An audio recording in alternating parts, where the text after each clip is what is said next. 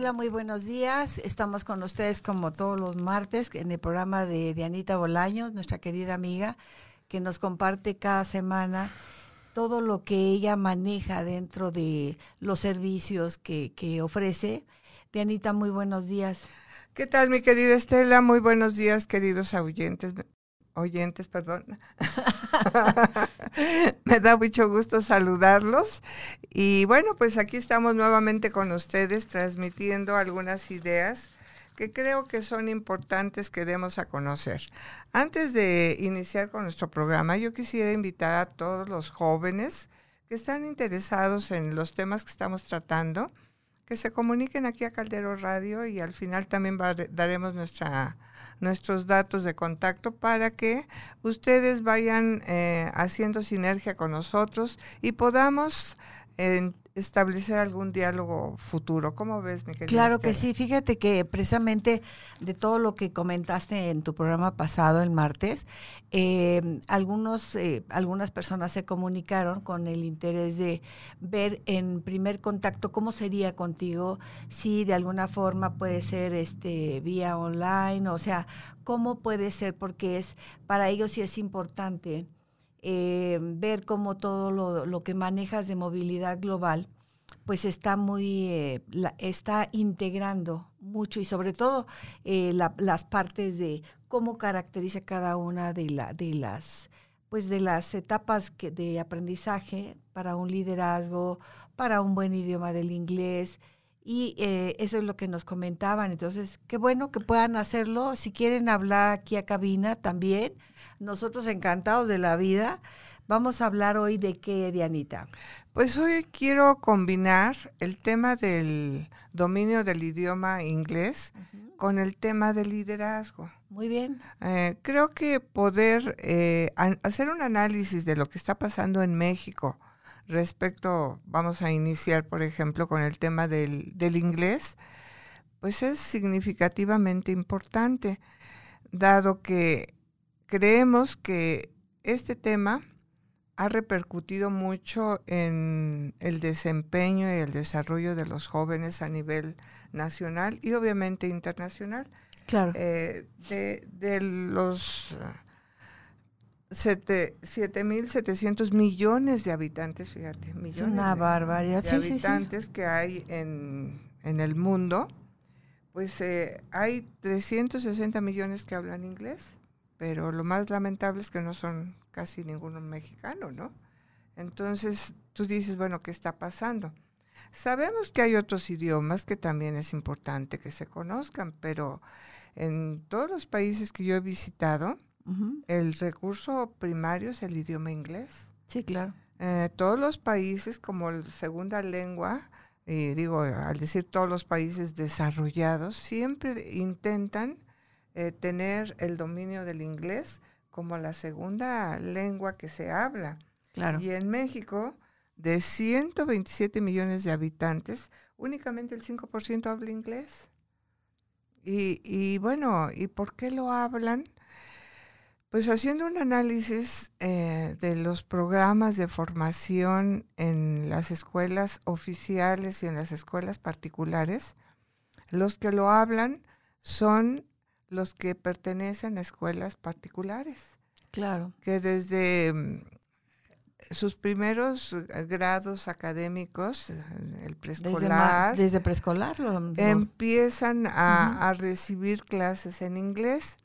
Entonces la escuela particular es la que está ah, tomando la responsabilidad de la enseñanza del idioma inglés y los chiquitines desde que empiezan en la escuela tienen sus clases de, la primaria en inglés y en español. ¿Esta qué ventaja les da? Que ellos empiezan a hablar el inglés específico de las ciencias o de algunas áreas del conocimiento. Sí, pues están muy en relación con los con las, los temas de la escuela que están trabajando dependiendo de su grado escolar. Así es de que de ciento veintitantos millones, Anita, solamente 6%, 6 millones es aproximadamente la cantidad de la de los ah. de los que hablan inglés, pues. Sí, entonces, pero ¿qué crees que que el nivel que, que tienen a veces no es el adecuado. O sea, hay escuelas que sí les dan una enseñanza, digamos, formal, pero hay una enseñanza eh, un poco limitativa en, en, temas, como te digo, el contexto laboral. Entonces, eh, los niños lo están recibiendo y solo los niños que tienen una experiencia mm, vivencial con sus padres que también hablan inglés, claro. son los que verdaderamente logran el dominio. Como que le dan un seguimiento. Sí, lo practican, lo practican y, y, a veces los mismos padres tienen contactos eh, empresariales donde los hijos eh, tienen la posibilidad de presenciar algunas conversaciones de tipo eh, empresarial que les permite empezar a entender ese contexto del idioma inglés en el ámbito de los negocios, por ejemplo. Pero, pero imagínate ahora qué pasa con todos los jóvenes y estudiantes de las escuelas oficiales. Pues realmente lo que pasa es que el inglés empieza a, a tener importancia últimamente en primaria, pero los maestros tampoco están preparados para dar la enseñanza del inglés, entonces es otra dificultad. Eh, ellos no saben inglés, los padres de estos chicos generalmente no utilizan el inglés, entonces el nivel de inglés que logran ah, cuando ya están en la educación superior es mínimo, es muy básico. No resulta funcional. No resulta funcional. Y luego si a eso le agregas que mm, aunque ANUIS, por ejemplo, ella, ah, que es una organización de las universidades, eh, ha decretado obligatorio la enseñanza del idioma, pues muchas universidades no cuentan con un programa de inglés verdaderamente certificado a nivel internacional. Entonces sí lo toman como un requisito, pero eh, la acreditación y la evaluación de las competencias del inglés no son adecuadas. Entonces, todavía se habla de que, pues, que tienen un dominio básico o intermedio, pero en realidad no lo usan para con la amplitud que se requiere o el dominio que se requiere. Entonces, ¿qué ocurre con estos jóvenes? Pues finalmente son, es una barrera para su desarrollo profesional y para su desarrollo social. Claro. ¿Por qué? Porque en México se promueven muchas becas internacionales, fundamentalmente en ciencias, en ciencias exactas y ciencias sociales. Claro. Pero los jóvenes de las universidades no pueden competir porque dicen, pues que no sé inglés. No se sienten seguros a pesar de que salen con, con algún documento que dice dominio básico del inglés, pero cuando llega la oferta laboral. laboral, en ese momento están atados de manos porque no pueden eh, acceder a esa oferta laboral y tampoco a la oferta de una beca. Claro. Porque para, para una beca te piden que lo puedas hablar, que lo puedas comprender, que lo puedas escribir, porque finalmente si vas a hacer un posgrado, tu tesis tiene que salir en los dos idiomas, mm, en, e, en, inglés y en, en español. Entonces, en facto, el inglés es muy solicitado, pero el dominio no se tiene. Entonces, esto va a producir que los jóvenes se vayan rezagando de alguna forma. de alguna forma. Y este y por ejemplo, eh, Dianita, en la parte, por ejemplo, de las universidades como bueno, por mencionar algunas, eh, espero que no, no me falle ninguna, pero por ejemplo el de la UNAM, que se habla de que tiene sus laboratorios de idiomas. El Politécnico también tiene, y se habla de que tiene muy buenos laboratorios de idiomas y que es el nivel es muy, este, muy bueno. Eso, ¿cómo se podría hacer extensivo hacia escuelas, por ejemplo, particulares, en donde realmente se viera que ese, ese documento que está avalando que la persona habla el idioma inglés verdaderamente sea un nivel que sea funcional ya en una, digamos, en una manera de, de tener un, una maestría o un doctorado. ¿Cómo sería? ¿Cómo, ¿Tú cómo lo, lo ves? Mira, ha habido una transición entre mm, lo que antes se llamaba el TOEFL, TOEFL, em, y lo que ahora se llaman los niveles de inglés. Eh, los niveles de inglés ahora están diseñados de tal forma que vas avanzando simultáneamente en todas las habilidades. Y a pesar de que el Politécnico y la universidad pues tienen su sede de inglés y son muy buenos, a veces se recurre para poder eh, certificarse a que ellos paguen una cuota adicional para darles el complemento que les falta. Porque aun cuando tienen muy buenos eh, recursos para el aprendizaje del inglés, lo que sucede con el estudiante es que no se suelta porque solamente lo, lo hace interactuando ahí, pero en la vida cotidiana no.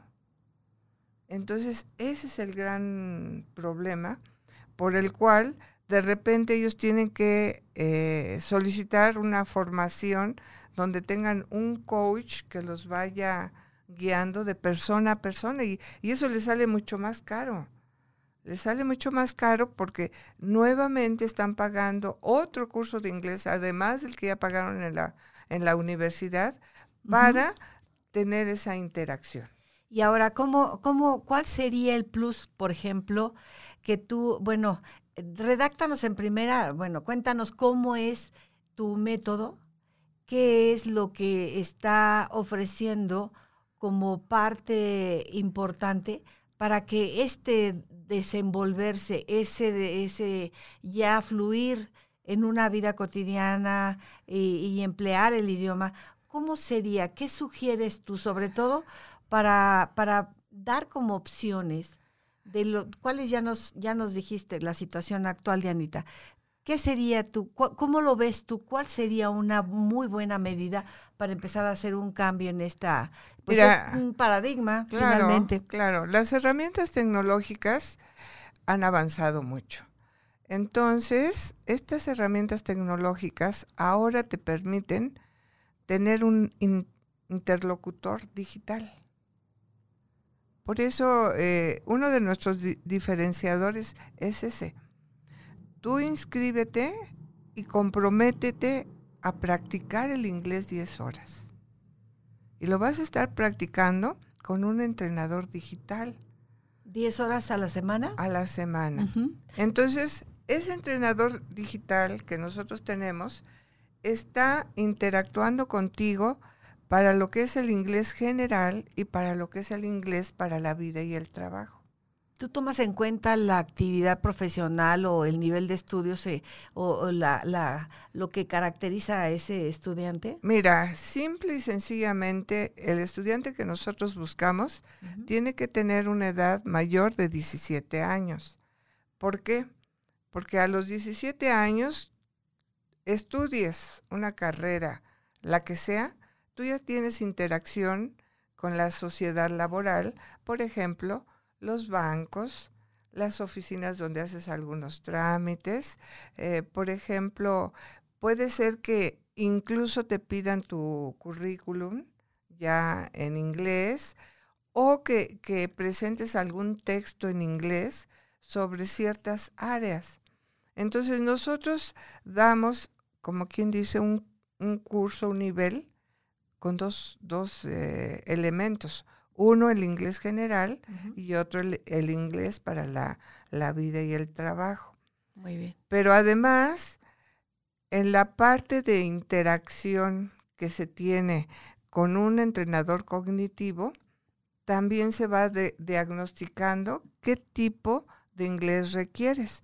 Y si, por ejemplo, uno de los jóvenes nos dice, bueno, yo quiero inscribirme en un curso de inglés, pero que tenga una formación orientada a cierta área, bueno, le vamos a dar este curso y después le damos la formación en esa área específica la que le interesa. Por ejemplo, a alguien le puede interesar eh, los negocios, abogacía. Eh, le puede interesar medicina, le puede interesar ingeniería.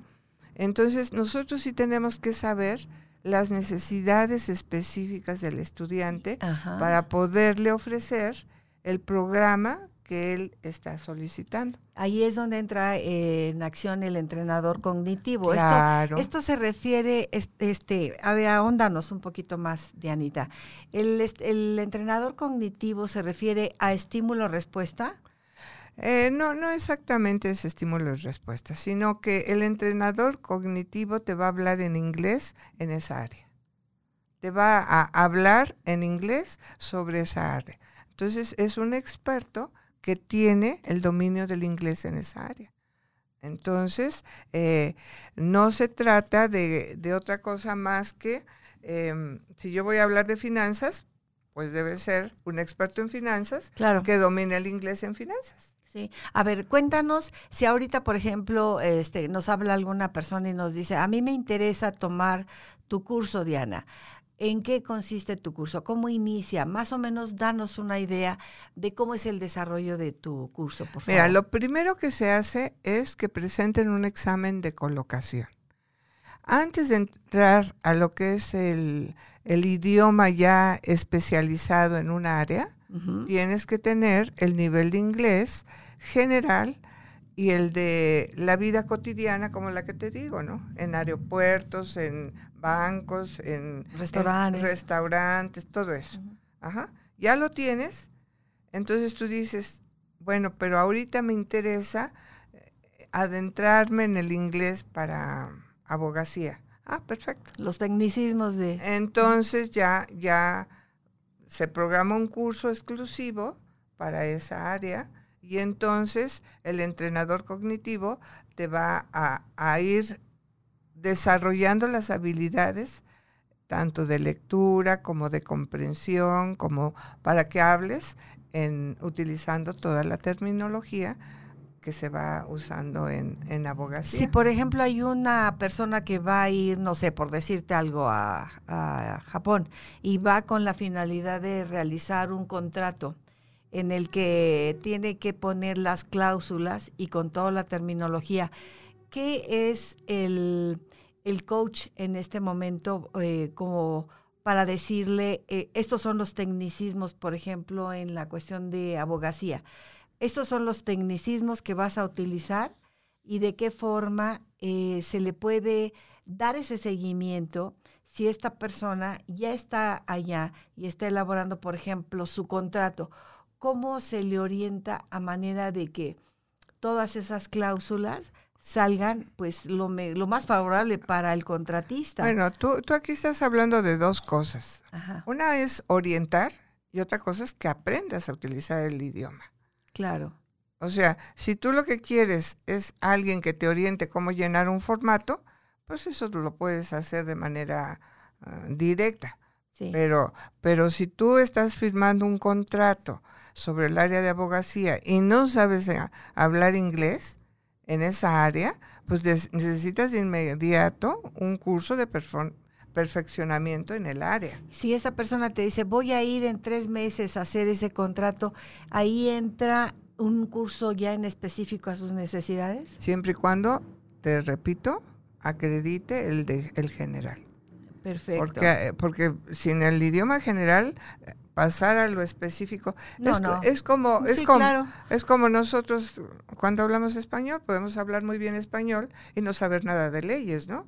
Claro. Entonces tienes que conocer el léxico de leyes para poder hablar. Exactamente. y, sobre todo que aquí se ve una cosa de Anita, es una versatilidad muy amplia. Claro. Entonces, qué bueno que si aquí te dice la persona, ya me hiciste mi prueba de para ver en qué nivel estoy, ¿qué sigue después? ¿Cómo se hace el desarrollo? Eh, en realidad, cuando acredites la prueba, que difícilmente la acreditan, te quiero decir, entonces, generalmente se les dice, por lo menos toma el primer nivel, lo tomas en seis meses y nosotros ya te vamos preparando el otro para que terminando tú continúas. En específico de lo que tú necesitas.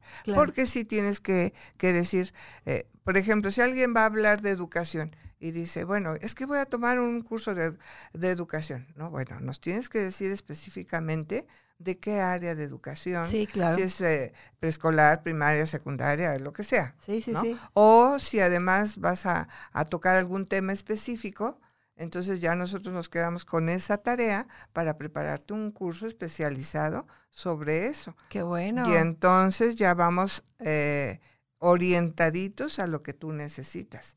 Pero ya tienes el dominio general más el específico. Eso te da muchas herramientas para poderte desenvolver adecuadamente. Claro. Entonces, eh, ¿qué quiere decir esto? Que, que, cuando tú tienes el dominio del idioma en, el área profesional que vas a, desempeñarte, definitivamente eso te abre otra, otro panorama. Y quiero vincularlo un poquito con el tema del liderazgo, porque en muchas empresas ya tienen contratados a muchos jóvenes y a personas que, que pertenecen a las diferentes generaciones que hemos hablado, que tienen mucha experiencia en el área de desempeño profesional, pero que en el momento que la empresa quiere hacer un convenio de carácter internacional, ahí se, ahí se atoran. ¿Por qué? Porque la empresa tiene que sacrificar, así la palabra es sacrificar, la expertise y la experiencia que tiene su personal Fíjate nada por otro personal con menos expertise, porque el otro sí domina el inglés y, el que tenemos como experto no lo domina. Entonces, lo sacrifican, pero además a veces es un sacrificio absoluto, porque lo tienen que despedir y contratar al otro. pero a la misma empresa tampoco le, viene bien. Claro que no. Imagínate toda la experiencia que lleva el otro, eh, nada más por ese ese hecho, pues no le... Es, ¿Qué tanto?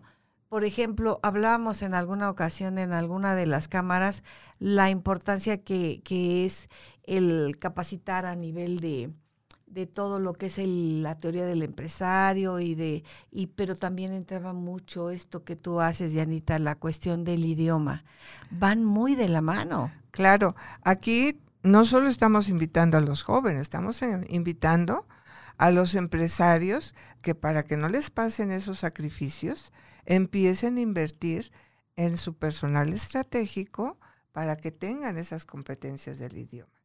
Porque resulta que, que, expertos en las áreas hay muchos, pero expertos con el dominio del idioma no los hay. No tantos. No, entonces, eh, pues si toda la empresa va hacia un rumbo, pues lo más importante es que adquieran el dominio del idioma antes.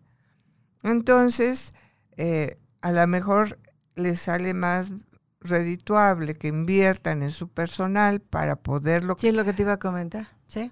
Capacitar. Hacer una inversión que, que, va a fructificar de muchas formas y que va a redundar en darle un seguimiento en toda la contratación que puedan hacer porque ya le están, están conociendo los antecedentes de todo lo que es su empresa y de lo que quieren como objetivos para crecimiento.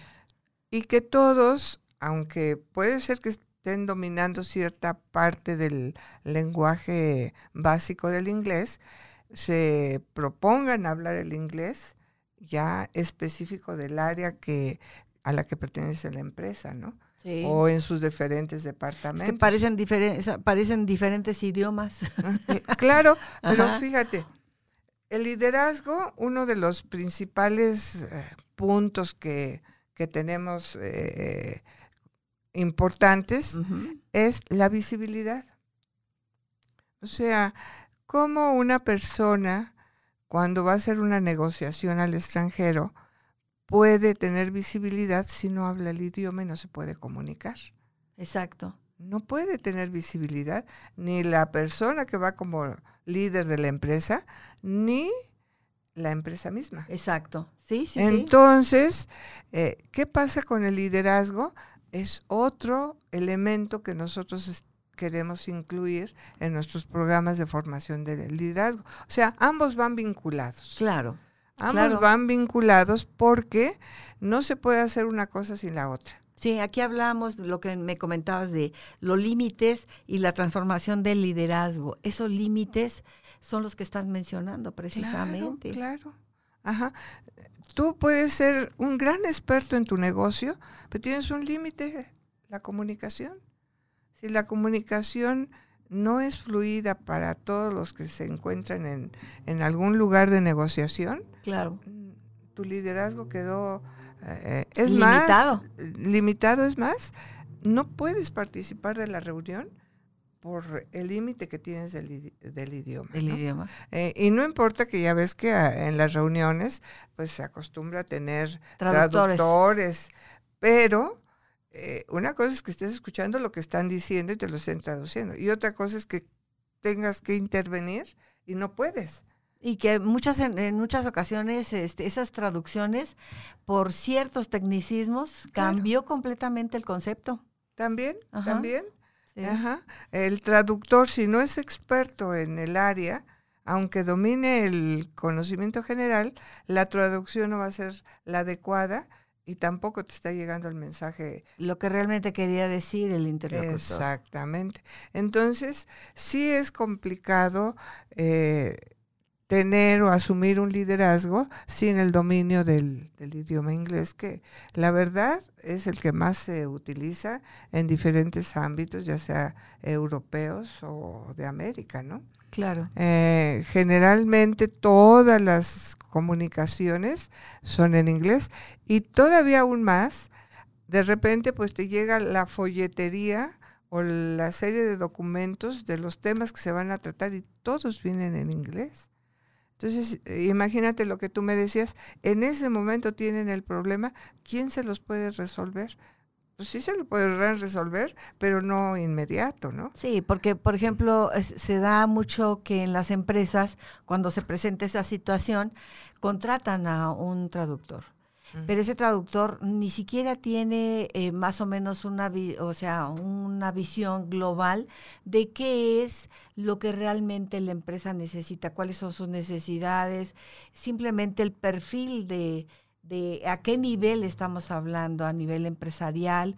Entonces, aunque sea un muy buen traductor, para el traductor también implica un reto, de Anita. No, pero por supuesto, fíjate, por ejemplo, eso es si estás hablando de una reunión, pero a veces lo que necesita la empresa es que el colaborador vaya a aprender temas específicos de la producción o de la fabricación o del diseño de, de lo que hace la empresa.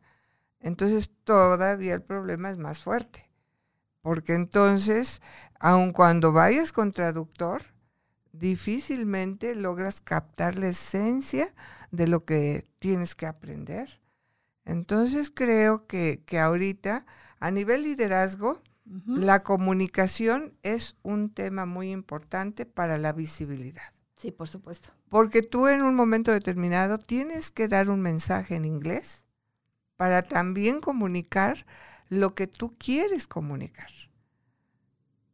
Y si esa comunicación que tú estás haciendo no es correcta, tampoco vas a dar a, conocer lo que realmente eh, deseas comunicar o deseas obtener. Creo que, mucho tiene que ver y, a veces los líderes no dominan un idioma, ¿eh? Dominan varios. Sí, sí, sí. Pero por lo menos te tienes que defender con uno. Y, y, y, tú puedes decir, bueno, ¿cuál es el idioma que más se está utilizando en el mundo? Pues sí, sí hay varios, como eh, también el chino, dado la, la, influencia de la, de la potencia uh, económica, que, representa. Pero, pero finalmente, fíjate que aún en China, tu recurso más idóneo es el inglés. El inglés por la dificultad que representa el chino. En Japón, el recurso más idóneo es inglés. El japonés habla inglés. Aunque tú no hables japonés, el japonés habla inglés. Y tienes alguna emergencia y hablas en inglés y te entienden perfectamente bien. porque ellos, uno de los idiomas que utilizan como idioma obligatorio es el inglés. Claro que ellos defienden su idioma y tratan de que cuando hay una reunión empresarial sea en japonés, pero los traductores están traduciendo en inglés. Claro. Claro, esta es una autodefensa de las naciones para pues seguir eh, eh, impulsando la nacionalidad. Los chinos igual. Pero, por ejemplo, los chinos van a Europa y se comunican en perfecto inglés. Entonces, quiere decir que México, si quiere salir de, pues, muchos problemas críticos que estamos viviendo ahorita, uno de los temas a tratar pues es el dominio del inglés como segunda lengua. Eh, que puedan utilizar otros idiomas, eh, perfecto, pero por lo menos el inglés debe ser una herramienta fundamental. De las esenciales. Aquí comentábamos que mediante un diagnóstico y elaboración de un proyecto de liderazgo empresarial como el que tú desarrollas, tú empleas mucho una técnica que le llamas Scrum. Esos son eh, dinos cómo son esos pasos que se llevan a cabo. Pues mira, la metodología Scrum está basada en pasos pequeños, es un método empírico. ¿Y por qué dices empírico? Porque se rescata de la propia expertise que tenga la persona que va a desarrollar el proyecto. O sea, quien se anima a desarrollar un proyecto es porque tiene ciertos elementos para hacerlo. Cuando nosotros te invitamos a un curso de liderazgo, estamos invitando al líder y estamos invitando a los que él cree que son sus líderes. Entonces sí tienen experiencia en liderazgo. Que sería parte de su equipo. Exacto. La experiencia que tengan en liderazgo es la que va a hacer, digamos, el insumo para iniciar con nosotros. Entonces, con esa experiencia, van a hacer un diagnóstico, guiado obviamente por nosotros, de qué tipo de liderazgo tienen, eh, cómo están ejerciendo cada uno de ellos. Hay instrumentos de evaluación, o sea, los enseñamos a, evaluar el liderazgo de los otros, observándolos. Y entonces el, mismo instrumento, cuando tú aplicas un instrumento de evaluación, esto significa que, que estás empezando a comprender lo que tienes que hacer en el liderazgo. Por ejemplo, si tú, tú hay una pregunta que te dice, ¿qué tipo de liderazgo tiene? Y te dan opciones. Y te dicen, pues tienes un tipo de liderazgo eh, impositivo, tienes un tipo de liderazgo, em, digamos, socializante, tienes un tipo de liderazgo integrativo, por ejemplo. Eh, el que tú eh, tengas. En ese momento, tú dices, ah, caramba, hay varios tipos de liderazgo y te preguntas, sí, sí, sí. ¿En qué consiste cada uno de ellos, no? ¿Y dónde estoy yo? Ajá. Entonces, tu tipo de liderazgo considera importante y te dice de tal a tal el trabajo en equipo, y luego te dice, ¿qué, ¿qué haces para trabajar en equipo? ¿Cómo evalúas trabajar en equipo? Ah, que tengo que evaluarlo y cómo lo evalúo. Entonces te empiezas a dar cuenta que hay mucho que tú desconoces, ¿no? Y entonces dices, ah, caramba, yo no sabía que había varios tipos de liderazgo. Ah, y luego te preguntan, ¿qué tipo de liderazgo tienen los que pertenecen a tu equipo? Entonces tienes que ir a ver qué tipo tienen. Ah, bueno, pues el tipo que es democrático debe de tener estas características y te las enuncia. Entonces observa si tiene el tipo de liderazgo democrático o si tiene el tipo de liderazgo autoritario o si tiene el tipo de liderazgo de trabajo en equipo o si tiene liderazgo comunicativo. ¿Cuál es para que pueda realmente estar? Y entonces tú ya lo empiezas a observar y dice, ah, pues caramba, este tiene este, este tiene esto. Y tú no te habías dado cuenta. Entonces lo que te van haciendo es, es un método empírico. Conocer el equipo. Que, que tú te des la, la oportunidad de caracterizar a tu equipo, pero decir, ah, bueno, ya ahora ya sé que tiene el liderazgo democrático, ok. ¿Y ese liderazgo democrático es el que necesita mi empresa? Eso es lo que te iba a preguntar. Muchas veces eh, ya en esa búsqueda, cuando ya se obtiene ese perfil, digamos, del tipo de liderazgo, eh, ¿qué tanto eh, va, pues yo creo que va a resultar determinante para la integración de ese líder a ese equipo para que vaya acorde con los objetivos? Claro. Y entonces, ¿y, ¿y qué pasa cuando te dice, bueno, él tiene un, liderazgo autoritario. Y tú dices, ay caramba. Y yo necesito un liderazgo más conciliatorio. Eh, eh, incluyente. Incluyente. Más incluyente. ¿Cómo le hago para que él, del liderazgo autoritario, pase al incluyente? Ah, qué interesante. a ver, ¿cómo, cómo, cómo, cómo yo, yo le voy a hacer ¿O realmente el liderazgo eh, autoritario es malo? Entonces ahí te dice cuáles son las habilidades esenciales del liderazgo autoritario funcional. Sí. Porque ¿qué crees que también funciona? Sí, por supuesto. Ajá. Y entonces dice, bueno, si él tiene un liderazgo autoritario, pero no es funcional, vamos a hacer que sea funcional. Entonces, es un área de oportunidad. Pero, ¿qué tal si hay un líder que tiene tres tipos de liderazgo? Ah, pues es, es democrático, sabe trabajar en equipo, pero también es autoritario. Y entonces dice, qué, qué interesante. ¿Cómo le hizo para combinar todos esos? Y entonces la misma dinámica te va, eh, los va poniendo en tela de juicio.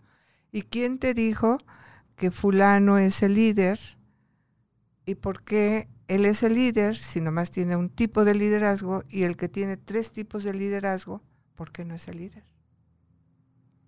¿Y tú por qué no lo habías considerado como líder? Eso, este, ¿cómo, cómo lo haces? Si, por ejemplo, es una empresa que está viendo un proyecto en donde va a internacionalizar algún servicio eso se lo haces ver tanto a las personas con las que estás trabajando y a los dueños de esa empresa. Claro. ¿Cómo es la retroalimentación que les das? Eh, eh, es un autodiagnóstico y es a través de coaches que se dedican al entrenamiento del liderazgo. O sea, los, los verdaderos líderes que ya han logrado encumbrarse como maestros de liderazgo, te dicen la importancia de un buen líder en cualquier reunión donde quieras impulsar alguna innovación en tu empresa. Si el líder no es capaz de hacerse visible en una reunión donde se presenta la oportunidad de impulsar tu empresa, los resultados no van a ser, te los va a ganar otra empresa. Entonces el líder, por eso te digo que es muy importante también un liderazgo comunicativo. Es que van de la mano. Esa visibilidad. ¿Qué crees? Que el mejor líder es el que tiene todos los liderazgos y los aplica en el momento más oportuno. ¿Esto se hace a través de instrumentos o con dinámicas? Bueno, primero se, se, aplican instrumentos, luego se observan, se autoevalúan y después ya hay procesos de formación para cada tipo de liderazgo donde se dan técnicas para que se vaya desarrollando el liderazgo en todo el equipo. Y, verdaderamente el equipo empiece a trabajar en concordancia con los objetivos de la empresa, pero también que empiecen a traslaparse los tipos de liderazgo. Eso. Con, con la intención de sumar. O sea, se van sumando y van viendo que, el liderazgo es más horizontal que vertical. Y cuando tú logras un liderazgo horizontal, vas a observar que el grupo de liderazgo sube. No sube uno, suben todos. Claro. Y la empresa gana. Pues ese es uno de los objetivos de un buen líder, generar más líderes. Ahora, puede ser que a alguien se le facilite más algún tipo de liderazgo. ¿Sí? Entonces, en el momento que se está en una reunión y el equipo de liderazgo está ahí, el equipo de liderazgo sabe a cada quien que le toca. Porque sabe quién es el bueno para hacer esa parte que le corresponde. Entonces, fíjate que, que el hecho de que la comunicación también sea una comunicación muy asertiva entre el equipo, que el trabajo sea en equipo y que los límites del liderazgo los ponga el equipo, es muy importante, porque también quiero decirte que va a llegar un momento en que no importa que el grupo sea muy bueno. Pero va por metas, va por objetivos. Sí, sí, pero va a haber un momento en que diga, hasta aquí llegamos. Lo demás se nos hace ya un nivel mucho más alto. Y ese es el momento de incluir a otro líder que domine ese nivel. Por eso sí se habla de los límites del liderazgo. Alguien puede llegar a un límite donde ya se siente imposibilitado a, a romper ese límite, entonces necesita que entre una disrupción con otro líder que los lleve al siguiente nivel. A nivel de sinergias ya para que también vayan. Claro. Entonces, cuando ya se entiende en esos niveles de liderazgo, se habla del sacrificio del liderazgo para el crecimiento de la empresa. Pero ese sacrificio es, como te dijera, es como pasarle esta feta al otro para que también haga su parte. Y es trabajo en equipo al final. Pero, pero le pasas la estafeta, pero sabes que va a beneficiar a la empresa claro. a la que tú has estado impulsando. Sí, sí, sí. Y que además, al darle la estafeta al otro, va a jalar al equipo. Exacto, claro. Porque, porque tu liderazgo no lo vas a perder. Entonces, lo que nosotros estamos pensando es en hacer un grupo internacional de liderazgo para tener esos grandes líderes que nos vayan apoyando en cada una de las etapas.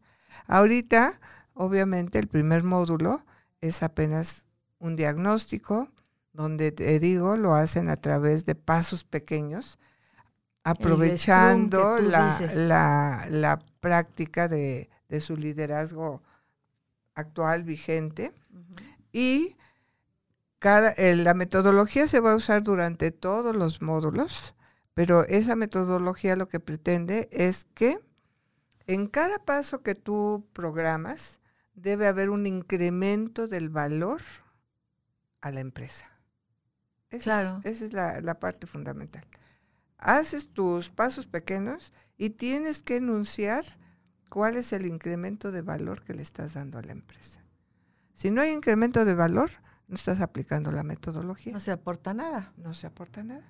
Entonces tú dices, bueno, si yo hago esta serie de pasos, productos de tu propia práctica, en tu propio contexto, con tu propia empresa, y enuncias que, cuál es el incremento de valor, tienes que lograr ese incremento.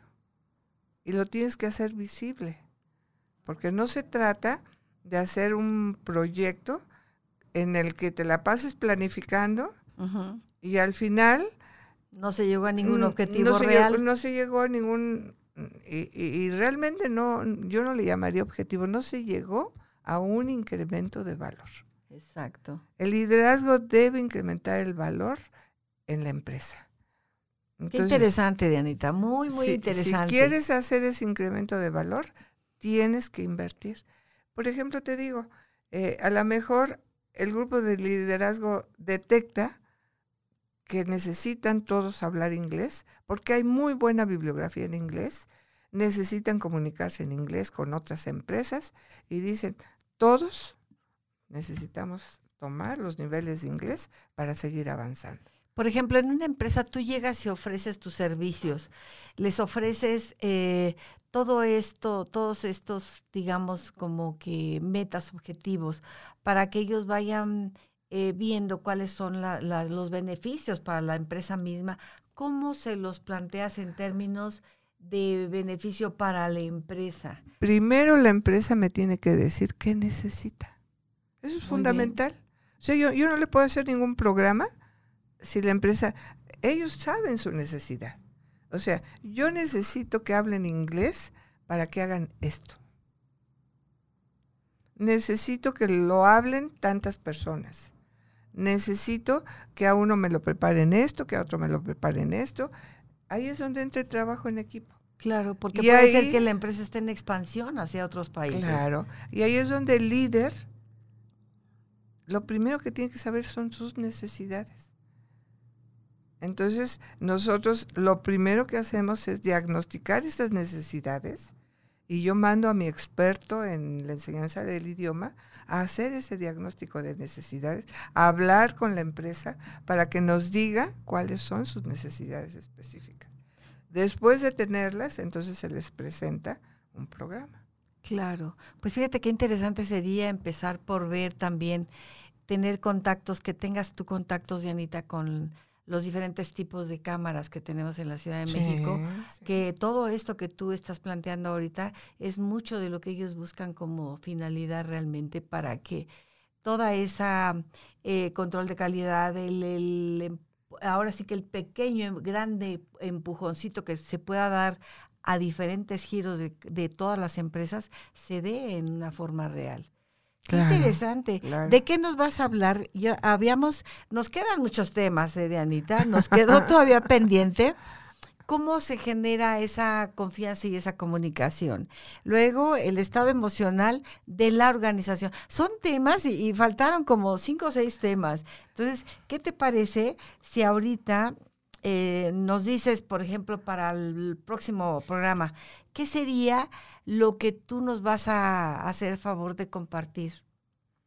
Pues mira, yo creo que la próxima semana quisiera yo tener primeramente, eh, hablando precisamente de necesidades, tener un grupo de dos o entrevistar a dos jóvenes que, que nos diga, porque pues ellos se intercomunican, que nos digan cuáles son las necesidades que ellos están viendo en este ámbito, porque eh, para mí es muy importante empezar a interactuar con ellos y poder saber sus opiniones. Claro. ¿Qué te parece? Mira, ¿te acuerdas que ya tratamos en otro de tus programas anteriores el tema, sí, el tema de precisamente las generaciones, las generaciones actuales? ¿Qué, eh, qué generación te gustaría ahorita empezar a entrevistar? La generación Z, por ejemplo, la que hablábamos, estaría muy interesante. ¿Te parece entonces que le invitemos cordialmente al público para que se comuniquen con nosotros, con Dianita, para que ella vaya dando eh, seguimiento a todas las inquietudes que ustedes tengan? Créanme que es un material muy interesante que va a dar de beneficio en mucho a nivel profesional para que toda esta situación de la que estamos ahorita hablando tenga un, un ahora sí que un beneficio real.